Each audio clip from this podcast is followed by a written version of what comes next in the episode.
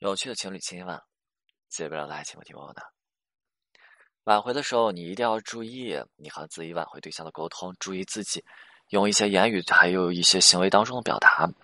很多人你会发现，说他们在表达的时候，总是会不自觉的带给自己挽回对象压力。我们都清楚有这么一句话，叫做“沟通的艺术”。我说两句，大家感受一下哈。比如说，马上要十五了，闹元宵，有这么一个女生啊。她给自己老公准备的元宵啊，那两个人是闹打架，对吧？争吵在情感当中，想要去缓和关系。女生是想要这么去表达的，然后女生跟我去说了一下，让我看一下是否合适嘛。女生说：“嗯，跟她老公说说你喜欢吃芝麻味的元宵，哎，我就给你买了。”这个表达问题不大，但是如果放在这个女生的案子当中，好像就不太合适了，因为女生的老公也就是这位先生，现在。在这份情感当中，有一些逆反的心理状态，也就是对这个女生是有抗拒的。那这样子逆反的心理状态，就像那些小孩子一样哈。比如说小孩子，如果你跟他们说说，哎，你快吃这个菜，对吧？你这个菜不是你喜欢吃的吗？那那不好意思，小孩子是不会吃的，他们不会吃。就算吃了，他们也不会跟你说说我喜欢我或者这个菜好吃，因为逆反。导致他们会觉得说，你这个不叫做理解他们，不叫做懂他们，而叫做强行表达，强加于喜欢在他们的头上。这个场景还像什么哈？不知道大家小时候有没有经历过这样子的场景？就是小时候过年的时候哈，然后你一个人坐在长辈的旁边，在安安静静的吃饭，然后就有大人开始指挥你了。哎呀，你也不给你叔叔倒个酒，快拿上桌子上那酒，给你叔叔倒上一杯。然后呢，然后还有人指挥你说：“哎，你给你爷爷加个菜呀，给你爷爷加加加什么菜什么菜，然后对吧？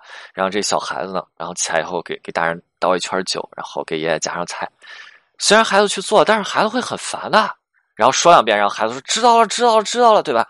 这孩子呢，他没有办法去反驳，他没有办法去抗争什么东西，因为在座的都是他的长辈，他只能通过这样的语气啊，知道了这种不耐烦的态度，对吧？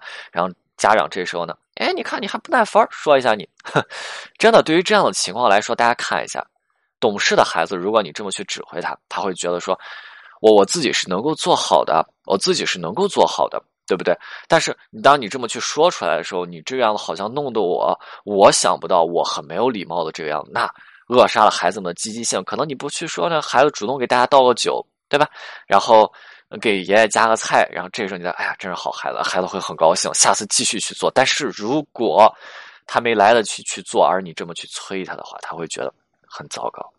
所以还是刚才元宵那个啊，这么去表达，对吧？刚刚那是姑娘的，那现在是我的，呃，这么去表达。老公，我给你准备的元宵，你看之前几次哈，我看着。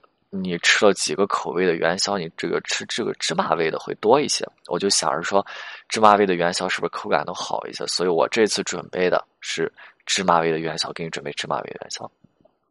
这两句话内容表达都是一样的，都是这个男生这位男士他比较喜欢吃芝麻味的元宵，对不对？结果都是一样的，但是因为表达方式的区别，给人感觉是不同的，导致了是不是可以让这位先生易于接受？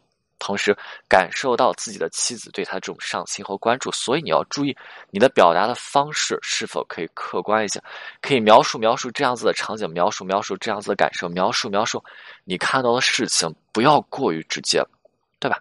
但是很多人会说了，说，哎呀，老师家嘛，如果在家庭当中你要搞这么多花里胡哨，那太累了。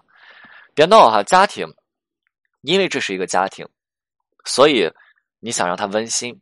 对吧？那你才需要更努力的去维护，因为你努力的维护这个家庭，它才会变得更温馨，对吧？